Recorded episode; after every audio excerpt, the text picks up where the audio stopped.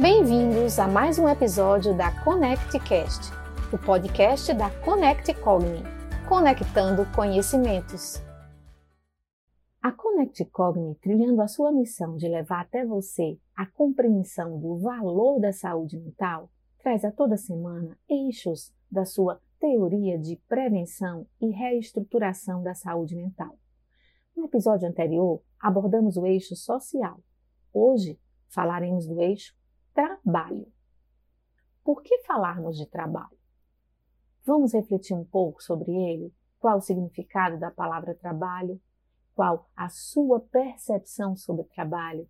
Qual o sentido que você dá ao trabalho na sua vida? Vamos lá.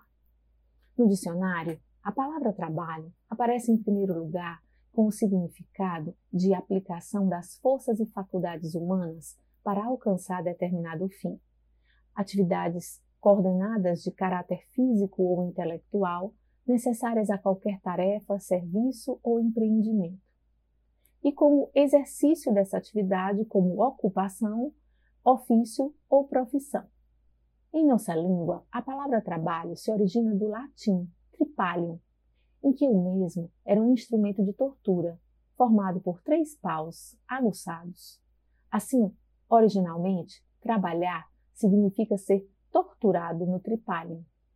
Se pararmos para pensar no nosso cotidiano, o trabalho às vezes é carregado de emoção que lembra sacrifício, fadiga e em outras pessoas aflição e fardo. Em algumas situações é o trabalho que nos dá reconhecimento social, que nos representa, que tem um esforço rotineiro e repetitivo, sem liberdade, de resultados consumível e incômodo inevitável. Bom, diante dessas percepções, como nos sentimos? O que pensamos? Como nos comportamos diante do nosso trabalho, no qual passamos a maior parte do nosso dia? Será que o trabalho realmente está representado por nós mais focalizado nesses aspectos difíceis?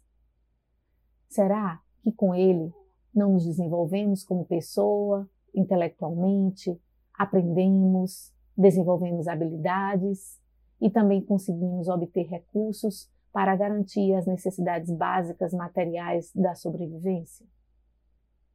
É possível perceber os aspectos positivos do trabalho? Penso que sim. Porém, como nos sentimos ao pararmos um pouco para enxergarmos alguns aspectos positivos do trabalho? Dedicamos grande parte do nosso tempo, de nossas vidas, ao nosso emprego, ao nosso trabalho, e temos consciência que nem sempre, nem sempre mesmo, é prazeroso ou satisfatório. Mas, se focarmos nos prazeres e nos pontos positivos do trabalho e do trabalhar, será que não viveríamos as jornadas de trabalho de uma forma mais leve e com menos estresse? E assim conseguiríamos ficar mais saudáveis, mais adaptados, mais felizes. Se pararmos e pensarmos que o trabalho não é só sacrifício, cansaço, mas também é um conjunto de atividades realizadas com esforço pelos indivíduos com o objetivo de atingir uma meta, em que a pessoa concretiza seus sonhos, atinge seus objetivos de vida, além de ser uma forma de expressão é onde a pessoa demonstra as suas ações, suas iniciativas, desenvolve habilidades e se aperfeiçoa também. É através do trabalho que a gente aprende a conviver com outras pessoas, com as diferenças, e desenvolvemos relações grupais, fomentadas em empatia e solidariedade. Assim fica mais saudável. O indivíduo aprende a fazer algo com objetivos definidos, desde a época dos trabalhos em equipe na escola, e assim ele inicia a conquista do seu próprio espaço. Se configura, respeita e considera os demais colegas. O trabalho contribui para a autoestima, a satisfação pessoal, a realização profissional de um indivíduo. Mas nem tudo são flores se diz no senso comum, pois Num mercado cada vez mais competitivo de negócios e profissionais, o acúmulo de pressões aumenta a cada instante. Manter uma carreira estável hoje é muitas vezes sinônimo de estresse, ansiedade e outros tipos de sofrimentos mentais, tornando a saúde mental no ambiente de trabalho ainda mais importante de ser abordada.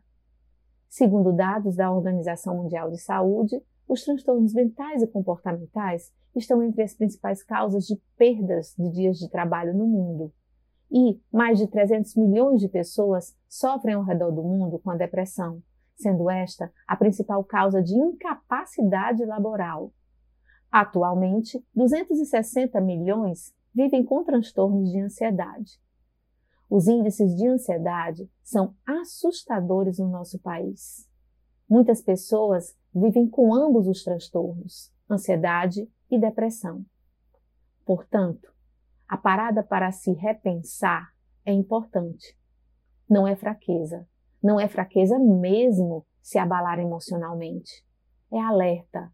Alerta para redirecionarmos pensamentos, sentimentos, percepções, necessidades, sentidos e comportamentos. Saúde mental é busca de vida saudável, modo de suporte para vivermos as dificuldades inerentes da vida. Conecte Cogni, projeto Saúde Mental. Conecte-se com a vida.